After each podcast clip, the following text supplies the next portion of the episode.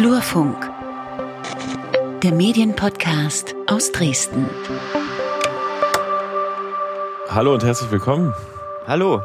Äh, aus dem Wohnzimmer in Schlapperpulli und Jogginghose Ihre Wahrsager für 2021, äh, Peter Stavovi und Lukas Görlach. Hallo.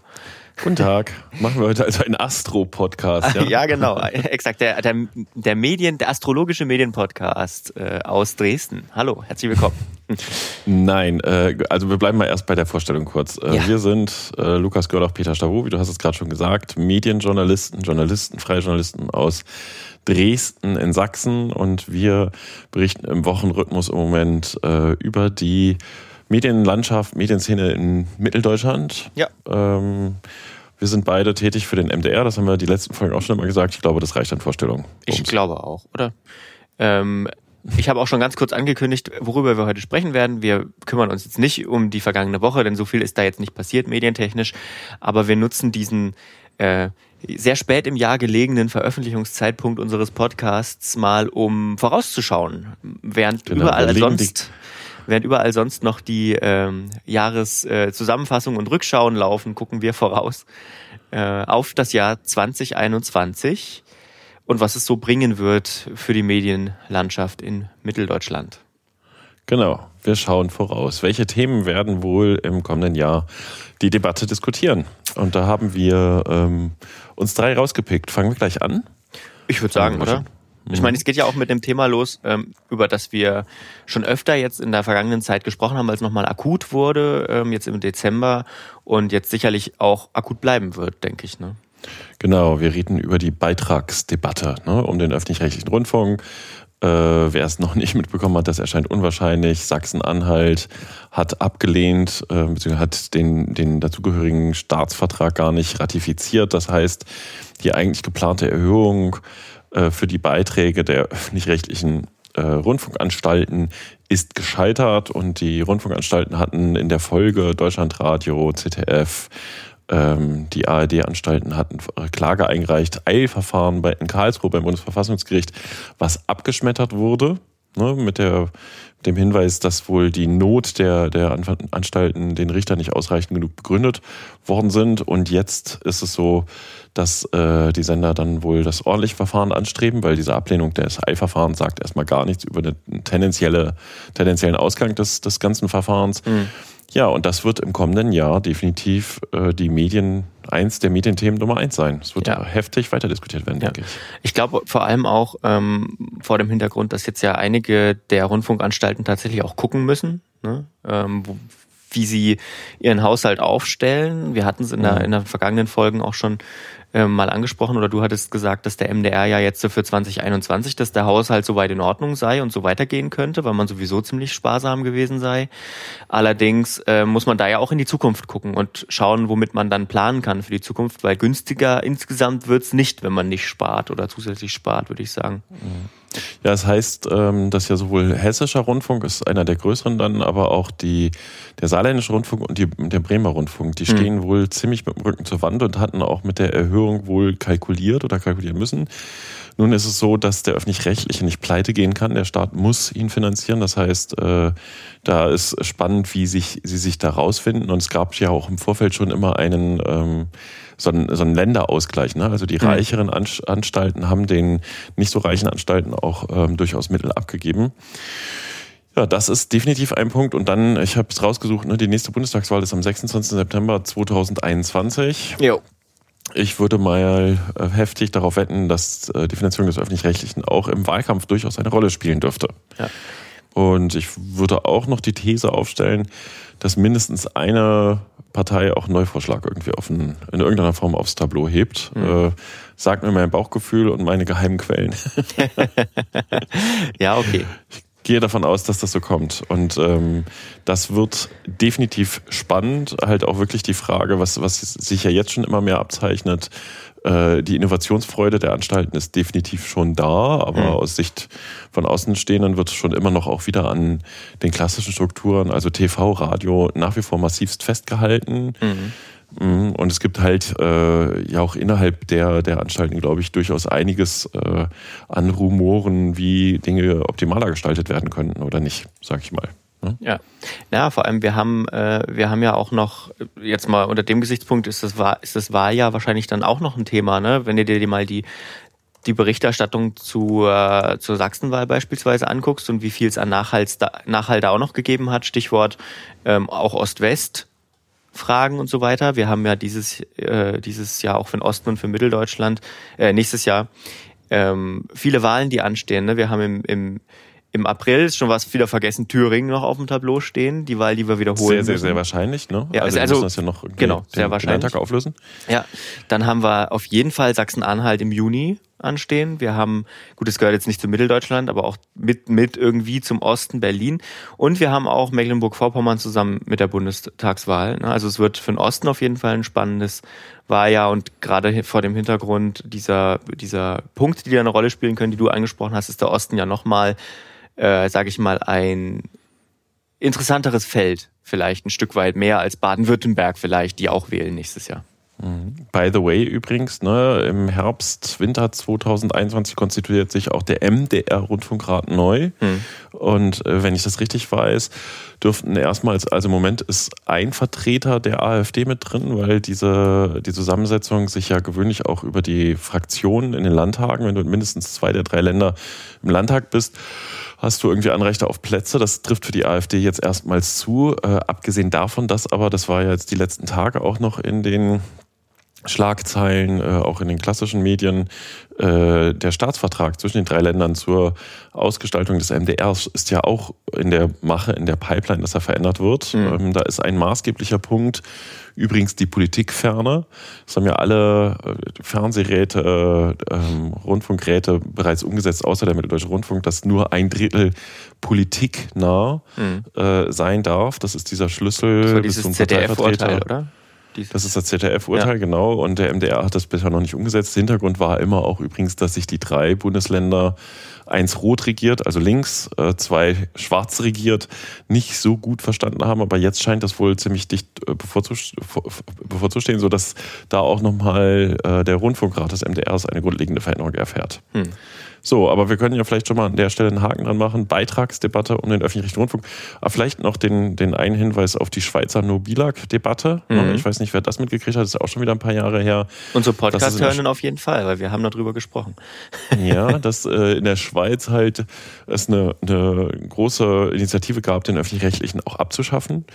Und die Diskussion mittendrin dann aber auch kippte, nachdem der öffentlich-rechtliche angefangen hat, ein bisschen auch dafür zu trommeln und klarzumachen, wofür eigentlich alles steht. Mhm. Ähm, äh, da guckt man auch heute noch immer auch äh, in, den, in den Direktorien und in den Intendanzen drauf, wie das dort, dort gelaufen ist. Äh, da hat äh, der öffentlich-rechtliche, die ARD hat ja viel mit diesem äh, Public Value auch schon angefangen zu klappern. Da hatten wir auch schon mal ein Interview im Podcast zu dem Thema.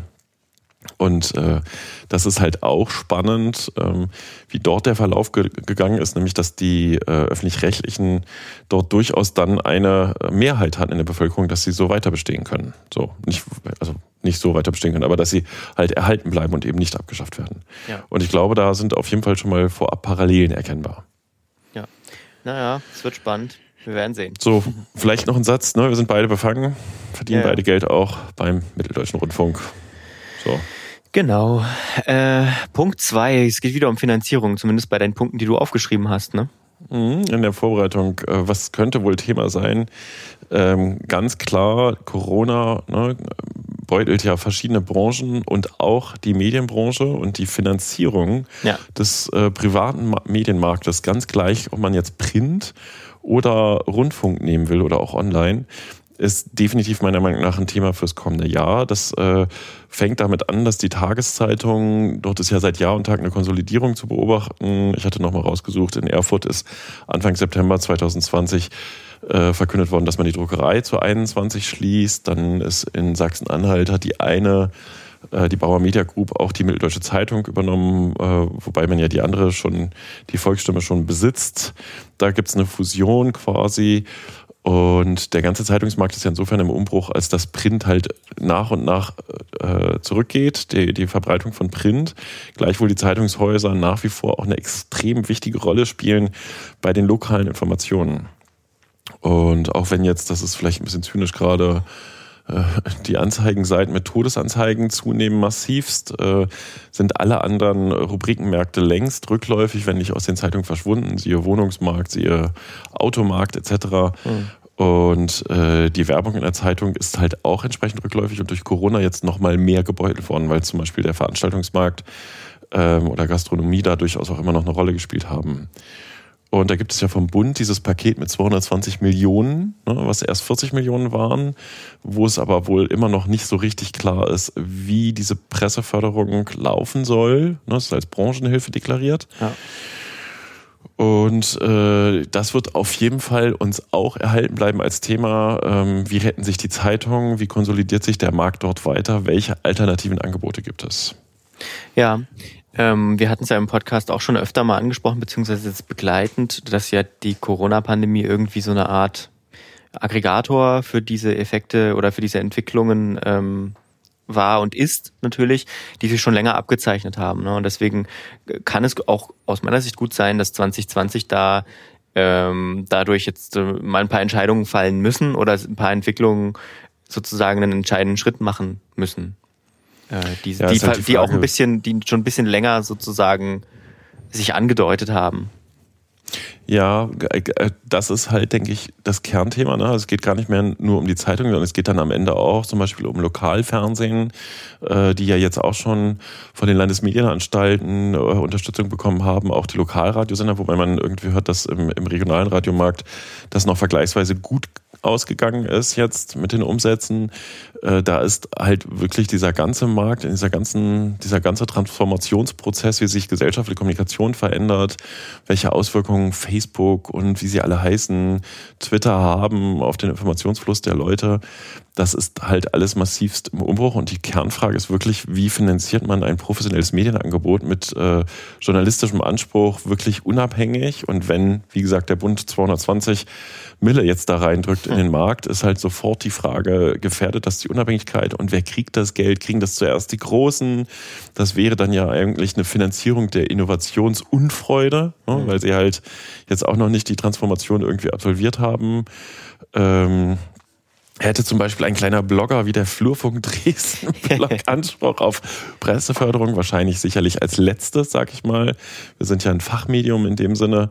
Und das ist halt wirklich ein Thema, was uns meiner Meinung nach noch, äh, vielleicht auch nächstes Jahr noch gar nicht abschließend ähm, beschäftigen wird. Okay, also ich glaube auch, so viel ähm, kann gar nicht so schnell passieren, dass das innerhalb eines Jahres irgendwie jetzt äh, final und abschließend entschieden wird irgendwie. Naja, wobei, wenn es in irgendeiner Form eine staatliche Lösung gibt für dieses Thema, ja. also sei es, dass, was weiß ich, Journalismus gemeinnützig als gemeinnützig anerkannt wird. Das wäre doch mal was. Oder ja, unter Umständen ist halt die Frage, ob das wirklich dazu beiträgt, äh, einen hochwertigen Medienbetrieb zu finanzieren. Ne? Ähm, oder dass halt es äh, sich ein Stiftungsmodell etabliert. In den USA gibt es ja schon diverse Journalismusstiftungen oder ähm, was ich nicht glaube, was sich äh, durchsetzen wird, ist Crowdfinanzierung, jedenfalls im Moment noch nicht, wo du sagst, ähm, du kriegst ein Mini-Abo und finanzierst damit eine Zeitschrift oder einen Blog oder ein irgendwie gratis Medium. Das ist halt schon, wenn es von staatlicher Seite oder quasi die Neuerfindung des Payment-Modells äh, geben würde, dann könnte sich da relativ zügig was ändern. Das kann durchaus sein. Hm. Auf jeden Fall ist der Markt halt auch so, dass es ihn kräftig schüttelt. Ja. Auch das werden wir sehen und natürlich auch dabei sein äh, mit dem Podcast. Genau, wobei auch da wieder Rückkopplung zu Thema 1. Ne? In, den, äh, in Großbritannien gab es ja bei der BBC durchaus das Modell, dass die BBC dann Lokalredakteure finanzieren musste. Ja. Wobei ich glaube, das ist schon wieder ein bisschen zurückgedreht worden. Ne? Also dass halt äh, tatsächlich Lokaljournalismus am Ende auch wieder äh, querfinanziert wird über die, die, die Abgaben, die Gebühren für die öffentlich-rechtlichen Rundfunkanstalten. Und indirekt ist das ja gerade beim Radiomarkt und beim Lokalfernsehmarkt schon so, dass die Landesmedienanstalten ja einen Anteil am den Gebühren bekommen, an diesen äh, 17,50 Euro im Moment noch und die ja im Moment auch ausschütten an die Sender in Form von Sonderhilfen oder es halt gesetzliche Regelungen gibt, dass Sonderhilfen gezahlt werden können. Ja. Also insofern vielleicht schließt sich da auch wieder ein Kreis. Der Journalismus ist mittendrin im Transformationsprozess. Auf jeden Fall. Was damit auch noch zu tun hat, sind äh, die großen Plattformen natürlich, die nicht zuletzt auch durch die Corona-Pandemie, also die großen amerikanischen Plattformen vor allem, äh, immer also noch stärker, noch größer geworden sind, als sie ohnehin schon waren, äh, wo sich ja jetzt auch einiges getan hat. Ne? In den USA verklagt jetzt, glaube ich, Kalifornien, ähm, Facebook und Google. Ähm, da, da, da laufen gerade Prozesse, ähm, die wir jetzt nicht alle einzeln aufdröseln müssen, aber da wird sich auch vielleicht einiges tun, ne? Stichwort Monopol und so weiter. Ähm, und die Rolle derer ähm, und ihre, ihre Rolle für den Journalismus, das wird sich auch nochmal äh, entwickeln, glaube ja, ich. Ja, sehr gute Frage. Also, ne, ich, wir hatten das ja, glaube ich, auch, wir, wir tauschen uns ja immer aus per, per SMS und so weiter und ja. so fort. Da schriebtest du neulich, dass unter Tweets jetzt steht, wenn du einen Link teilen willst, ja. willst du den Beitrag nicht erstmal lesen. Ja, also, genau. Wenn ich den wenn ich, Podcast Link teilen will, dann frage ich mich Twitter jetzt, willst du den Beitrag nicht erstmal lesen? Nee, kenne ich ja schon. Nein, ich habe ihn geschrieben. das sind ja durchaus so äh, Dinge, wo es schon Bewegung gibt. Ne? Also. Ja. Ja. Tja. Ja. Was noch? Du hast aufgeschrieben, Schutz von JournalistInnen bei Demos. Ja, das ist meiner Meinung nach auch ein Thema, was uns, äh, wie hast du es vorhin so schön festgestellt, im fünften Jahr festhält. Ne? Ja, also dieses, stimmt. oder sogar im sechsten, wenn man das so will. Ja. Äh, 2014, Ende 2014 fing das an mit Pegida und den Lügepressenrufen und dass es äh, Medienvertreterinnen gab, die äh, irgendwie eine Kamera aus der Hand geschlagen bekamen oder auch Schläge ins Gesicht, während sie einfach nur von der Demonstration berichten wollten. Daraus hat sich weiterentwickelt äh, ein großes Misstrauensthema. Jetzt haben wir aktuell die ganzen Querdenker. Äh, Demos und die Leute, die halt äh, einen Impfzwang fürchten und die äh, diese ganzen Corona-Maßnahmen äh, massiv hinterfragen bis zu nicht glauben. Dann gibt es äh, QAnon, ähm, wo ich einen schicken Beitrag im vergangenen Jahr gelesen habe, im noch laufenden Jahr, äh, dass es ja die erste Internetreligion ist. Also es gibt massivste gesellschaftliche Entwicklung in, in Richtung Verwerfung bei Demonstrationen. Und ich glaube, dass ähm, explizit der Umgang, äh, also die freie Berichterstattung dafür nach wie vor maßgeblich sehr wichtig ist. Und das äh, hatte ich auch einen Link rausgesucht. Jetzt der Deutsche Journalistenverband Sachsen zum Beispiel hat in jüngerer Zeit äh, Demo-Begleitung gemacht. Das heißt, sie sind mit orangenen Jacken rumgelaufen, haben, waren ansprechbar für Medienvertreter, haben die sozialen Netzwerke verfolgt, um zu schauen, gibt es irgendwelche Probleme und sofort einzuschreiten, weil auch das ist ja im vergangenen Jahr passiert, sowohl vom ECMPF, dem European Center for Media Press, Freedom, die wir auch Leipzig, als auch, hatten, ja. Ne, also auch äh, von dem vom ähm, Presserat gab es ja Empfehlungen für Polizei im Umgang mit Medienvertretern. Es gab ja auch riesige Reibereien. Äh, der Hutbürger sei nur daran erinnert, äh, wie Polizei mit Medien umgesprungen ist. Und das ist meiner Meinung nach auch noch nicht abgeschlossen. Da ist auch noch keine wirkliche Lösung in Sicht.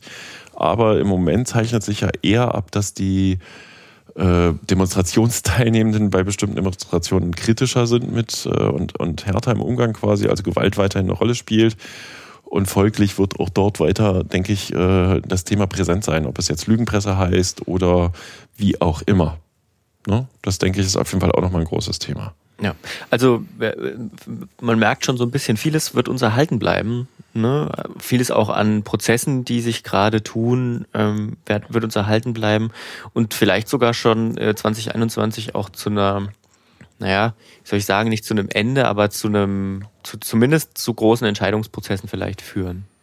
Ja, wir können auf jeden Fall festhalten. Das ist ja aber eigentlich das, was uns von Anfang an auch begleitet. Ne, wir leben in einer extrem spannenden Zeit. Ne, also wir haben dieses Jahr die Folge gemacht, zehn Jahre Flurfunk. Äh, vor zehn Jahren war das auch schon so, dass es, da fing das ja alles erst an mit Facebook und Twitter. Ne? Da war das ja noch gar nicht so präsent. Heute bist du als Medium zu langsam, wenn du nicht deine eigene Facebook-Seite pflegst so, und dort äh, Informationen verbreitest oder ja. als politische Institution. Das war ja vor zehn Jahren ganz anders. Und nach wie vor ist diese ganze Branche, dieser ganze Markt äh, im massivsten Wandel. Ja, und wir haben noch immer nicht die richtige äh, Checkeblicke, wie wir wohl in fünf bis zehn Jahren gesellschaftlich Informationen bekommen. Also ein, ja. ein schönes Stichwort an der Stelle ist ja auch dieses ganze lösungsorientierter oder konstruktiver Journalismus, zu dem wir auch schon Folgen gemacht haben. Ne, wie gehen Medienvertreter wirklich an Themen heran? Ist es wirklich immer klug, nur zu problematisieren? Das ist ja. meiner Meinung nach definitiv auch weniger geworden. Das war früher immer ein Riesenthema. Heute ist es so, dass man äh, als Medienvertreter durchaus auch schon mal guckt, gibt es irgendeine Perspektive, die ich in dem Beitrag auch mit liefern kann? Wie machen das andere? Und das ist zum Beispiel halt auch ein Punkt, ähm, ja, das hat jetzt noch nicht die Lösung gebracht, dass Zeitungen, Tageszeitungen oder so wieder mehr Abonnenten haben, ne? sondern ähm, ist natürlich auch die Frage, ist, ist, auch die Frage, kommt das jemals wieder? Ne? Also ist das überhaupt was, wo ich, wo ich jetzt danach streben muss oder muss ich mir vielleicht was anderes überlegen? Weißt du? Ja, ich denke, dass tatsächlich, also ich, keine Ahnung, wie es jetzt gerade so im Einzelhandel zum Beispiel ist mit diesen ganzen Bestellservice-Geschichten oder auch die Gastronomie, die ja auch massivst unter Corona-Einschränkungen leidet. Ne, da passiert ein erheblicher Wandel. Oder als Beispiel, ich hatte das jetzt neulich im Bekanntenkreis, da hat jemand ein Möbelstück bestellt, was aus der Generation, aus der ich komme, ist völlig unvorstellbar. Da fährt man, fährt man ins Möbelhaus und rüttelt mal dran und guckt, wie stabil es ist und wie groß es wirklich ist.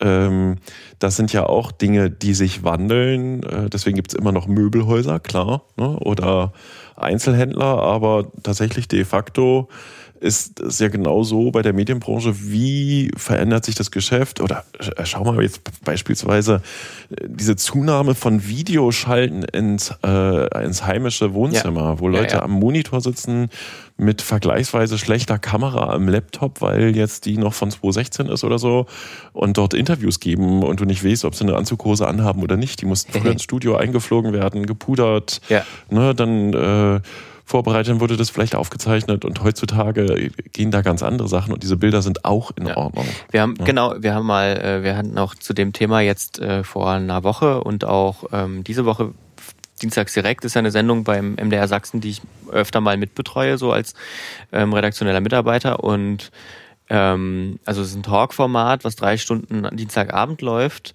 wo man natürlich darauf angewiesen ist, im Normalfall, in normalen Jahren, dass die Gäste ins Studio kommen, was sie auch häufig tun, weil es einfach schön ist, da zusammenzusitzen abends. Äh, aber da mussten wir uns dieses Jahr natürlich auch überlegen, wie, wie machen wir es, wie stellen wir es an. Und da haben wir jetzt mal als sozusagen Podcast Sonderedition, äh, ich kann den Podcast auch nur empfehlen, das sind immer spannende Themen, wenn man sich für Sachsen und so interessiert, dabei.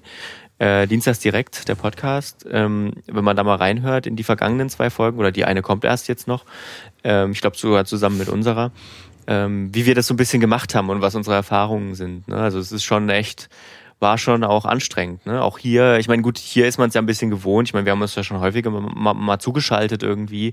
Ähm, und mit zwei Leuten, die halbwegs dieselbe Technik haben, ist es auch weniger das Problem. Aber wir hatten auch zum Beispiel hier im Flurfunk-Podcast schon Interviews, wo GesprächspartnerInnen ähm, Technik hatten, wo du dich gefragt hast, okay, aus welchem Jahrhundert ist dieses Mikrofon? Ja, und das alles setzt ja übrigens immer voraus, dass es eine gute technische Leitung gibt. Ne? Muss man halt auch nochmal ja, sagen. Genau, Erinnerst du dich an die dazu. Folge, wo ich ja. da nicht dabei war? Ja, weil, weil du Folge, weggebrochen bist. Ja, ich weiß. Ja, da war ich in Erfurt dienstlich und wollte zwischendurch mal eine Stunde eben in der Pause einen Podcast aufnehmen und äh, die Leitung wackelte nur. Da hast du dann mit Ine Dittmann alleine weitergemacht, ja, ne? genau. Das war auch nicht so geplant. Also ich glaube, was man, was glaube ich auch erhalten bleiben wird, ist viel Flexibilität, hoffe ich, was das Technische angeht. Ja, das finde ich aber in der Summe tatsächlich auch was extrem Gutes. Ja. Ne? Also, also, was ich so mitgekriegt habe, auch um mich rum, so ähm, viele, viele Unternehmen haben jetzt auch aufgerüstet, äh, was das angeht und so weiter. Ähm, Im besten Fall bringt das natürlich auch ein bisschen mehr Medienkompetenz mit sich, ne? Wenn man jetzt mal doch eine Kamera zu Hause oder doch täglich mit einer Kamera arbeitet und mit so Tools umgehen muss, auch was Datenschutz angeht und so weiter. Wäre doch cool. Also wenn man ja, was Positives. Ja auch ein Riesenthema für den Freistaat noch. Ne? Wie geht es weiter mit der Medienkompetenz? ja, also mit der exakt, Medienkompetenz. SALK, ja, ja. Das steht ja jetzt SALKs. im Januar gleich noch irgendwie an. Das kommt. Ja, da wird, also was heißt, ja, da gibt es eine Versammlung, haben wir auch berichtet. Ja. Aber da geht's weiter, ich, meine ich damit. nein, nicht bei den SLKs, sondern es wird eine Medienkompetenzvermittlung geben in irgendeiner Form. Aber in welcher? Das ist ja zum Beispiel eine spannende Frage. Ja, überhaupt unser wir hätten uns ja auch, wir könnten den, den Fluffung-Podcast ja auch mal umnennen, SLM-Podcast. Jetzt wird's böse. Ja, tatsächlich ist auch da die Frage, also die Landesrundfunkanstalt ist ja auch jetzt erstmal in ruhigeren Fahrwassern, so wie das aussieht, auch wenn es jetzt schon wieder ein Aufregerthema gab mit den SIKs. Ähm, Versammlung und Medienrat sind nicht mehr im Dauerclinch und Beef. Insofern glaube ich nicht, dass da jetzt so viel passiert, was wir berichten werden können. Noch mal gucken. Schauen wir mal. Ja. Und haben wir sonst noch Themen, die uns erörtern? Haben wir irgendwas auf dem Schirm, äh, nicht auf dem Schirm, was noch auf uns zukommen könnte? Ui, das könnt ihr uns ja schreiben. Äh, also ich glaube tatsächlich, dass, ähm, und da sind wir wieder bei dieser Weiterentwicklung, ich glaube, dass sich auch, äh, was die, ich sage jetzt mal, die Ausspielwege angeht, ne, dass sich da viel verändern wird. Ähm, weil, also ich sag mal so, Podcasts sind jetzt dieses Jahr, haben in Deutschland nochmal, das hatte ich in der vergangenen Folge schon erwähnt, nochmal einen richtigen Push bekommen äh, durch Herrn Drosten und Herrn Kikole und wie sie alle heißen, ähm, ist dieses Medium an sich oder dieser Ausspielweg, ich will es mal Ausspielweg nennen, ähm, an sich nochmal mehr in den Fokus gerückt. Es sind viele neue dazugekommen. Das wird uns, glaube ich, auch, ich weiß nicht, vielleicht wird es auch ein bisschen pandemiebedingt, wird es vielleicht nicht mehr ganz so viele PR-Unternehmenspodcasts geben oder so, die neu hinzukommen. Weiß ich nicht. Ähm, auf der anderen Seite verändert sich auf dem Markt ja immer was, aber ich denke, das wird, es kommt weiter wieder mehr an, Podcasts und genauso aber auch sowas wie Livestreaming, Video-Livestreaming meine ich, ne? Also, ähm, hier, weiß nicht, ob du mal auf Twitch unterwegs warst. Nee, jetzt länger nicht. Wir also, machen, war ich schon mal. Wir machen das jetzt, äh, wir machen das ja jetzt regelmäßig mit dem anderen Podcast, den ich habe, hier mit dem Filmmagazin und spielen Lizenzspiele und streamen auch unsere Podcast-Aufnahmen im Video live bei Twitch vor Veröffentlichung. Ähm, weil, also erstmal macht's Spaß, ne? Das macht aber das Audio auch. Auf der anderen Seite gibt das natürlich nochmal für, erschließt man sich damit nochmal eine andere, in dem Fall dann ZuschauerInnengruppe, äh, was auch ganz cool ist. Und ich glaube, da wird sich auch einiges tun, weil befeuert durch die Corona-Pandemie auch wieder, hat sich auch da technisch viel getan. Ne? Mittlerweile kann man sich, ich bin echt wirklich erstaunt, nämlich ein bisschen da reingelesen und rein äh, dieses Jahr. Äh, man kann schon mit relativ einfachen Mitteln gute Ergebnisse erzielen, auch mit relativ günstigen Mitteln gute Ergebnisse erzielen und einfach Sachen live streamen, Videos live streamen. Ich glaube, das, das ist echt, das wird dem Fernsehen auch noch auf die Füße fallen, also dem linearen Fernsehen. Ja, definitiv. Wobei ja Livestreams auch zum Beispiel in der politischen Kommunikation eine große Rolle gespielt haben in diesem Jahr. Ne? Also sie nur die ganzen Pressekonferenzen ja. zu Corona. Ja, das zum Beispiel, ähm, das zum Beispiel. Ne? Ich meine, so eine so eine Pressekonferenz hinter einer hinter einer Paywall, wie es oder nicht Paywall, Quatsch, äh, hinter irgendwie, weiß nicht, einem privaten Account und nur für JournalistInnen, das hat sich vielleicht ein bisschen überholt. Ne? Also auch diese Pressekonferenzen sind ja dieses Jahr irgendwie zu so einem Art, für, für mich und meine Blase zumindest so eine Art Event geworden, ne? wo du dann vor Phoenix sitzt und dir die Pressekonferenz zu XYZ anschaust. Ne? Wenn, ich meine, gut, das ist auch natürlich ein wichtiges Thema, Corona, aber auf der anderen Seite auch ähm, gab es hier ähm, in, in den USA ähm, auch schon in, im Wahlkampf ähm, coole, äh, coole Ideen, wie man Wahlkampf mit eben äh, Zuhilfenahme von solchen, von solchen Plattformen beispielsweise äh, ja, gestalten kann. kann. Hm. Ja, genau. Und äh, vielleicht ist es auch, also hier Alexandria äh, Ocasio-Cortez hier aus den USA, die, die äh, ähm, äh, Abgeordnete, die hat zum Beispiel auf Twitch eben äh, hier Among Us ein Spiel, was ziemlich, ziemlich gehypt wurde jetzt zum Ende des Jahres, gespielt und hat dabei politische Bildung gemacht und so. Ne? Vielleicht sehen wir mhm. sowas in Deutschland ja auch. Genau, ich sehe schon Herrn, Herrn Spahn, der spielt Minecraft oder Roblox. Mit seinem Ringlicht, ja. Und vermittelt dabei äh, das Thema Impfen. Ja, aber warum denn nicht? Oder warum denn nicht? Friedrich Merz, Jetzt, der. Na, der äh, vielleicht nicht, weil ich weiß nicht, ob der einen Computer hat, aber. Ähm, Natürlich. Aber äh, ich meine, hallo? Guck dir mal Instagram von Norbert Röttgen an. Ja, das finde ich auf jeden Fall eine spannende These. Also Livestreams äh, könnten wir als, als großes Thema auch noch aufnehmen, werden 2021 noch weiter die gesellschaftliche Kommunikation verändern. Wobei dann übrigens gibt ja auch diese Grundthese, dass die, die Kommunikation immer weiter zergliedert in immer kleinere Teile. Ne? Früher hatten wir Massenmedien und das äh, Fernsehen als Lagerfeuer, womit du dann Einschaltquoten von, was weiß ich, 60 Prozent oder so produzieren konntest. Ja. Mit einem äh, spannenden Quizformat oder einer Sendung. Und heute hast du halt äh, unheimlich viele Kanäle, wobei ich mich persönlich auch immer wieder darüber wundere, wie viel die Leute trotz allem wissen. Also auf wie viele Kanäle äh, auf wie vielen Kanälen irgendwelche Informationen laufen. Sei es jetzt, also gerade hier in dieser Corona-Informationsgeschichte, mhm. mit wem du sprichst, wer was schon weiß oder auch mehr weiß als du. Und dann kriegst du es irgendwie über einen Umweg zufällig bei Twitter mit und denkst, ach, da hast du doch gestern noch drüber gesprochen, das ist das, ach so. Und äh, das finde ich sehr spannend, weil sich diese Kanäle offensichtlich nicht so richtig kontrollieren und nachverfolgen lassen, ne? Mhm. was die Leute halt so Mund zu Mund besprechen quasi. Ja. Ja, spannend. Livestreams bleibt auf jeden Fall auch noch mal da werden wir wahrscheinlich, können wir theoretisch Ende kommenden Jahres drüber sprechen. Ja. Ähm, wow. Und auch vor allem äh, auch hier, wenn wir einmal bei Livestreams und anderen äh, verbreiteten Informationskanälen sind, ne, diese ganze Telegram-Geschichte ist auch noch nicht auserzählt. Diese, diese Telegram-Channel, die viele von den Corona-Leugnenden jetzt äh, be betreiben. Ähm, der Wendler. Ja, zum Beispiel, ja, der. Ähm, da, weißt du, das ist auch so eine, so eine Sache, da wird sich noch einiges tun, weil wird es da vielleicht mal eine Regulierung geben, was ist möglich, was nicht. Kann es da überhaupt eine Regulierung geben? Weil ich meine, das Unternehmen sitzt, glaube ich, in Dubai. Pff, ja, was willst du machen? Spannende Fragen. Ja. Ich würde sagen, wir belassen es dabei, oder? Ich denke Mit unserem auch. Ausblick. Ich denke Große auch. Ich glaube, wir haben genug vorausgesagt. Und wir bleiben bei wöchentlich beim Flurfunk-Podcast. Und wir werden ihn nicht umbenennen. Nein. wir bleiben dabei und, äh, und äh, jetzt wisst ihr auch, was 2021 passieren wird. Schaut, hört trotzdem rein 2021 in den Flurfunk-Podcast. Wir und uns. gibt uns Feedback auf den üblichen Kanälen. Mhm. Vielen lieben Dank, liebe Zuhörerinnen und Zuhörer, zum, fürs treue Dabeibleiben und Zuhören. Also ne? Und guten Rutsch ja, guten ins Rutsch. kommende Jahr. Vergessen wir dieses Corona-Jahr. Okidok. ciao, ciao. Eine Einfachtonproduktion 2020. Ja, jetzt kann ich meinen Schokobonbon essen.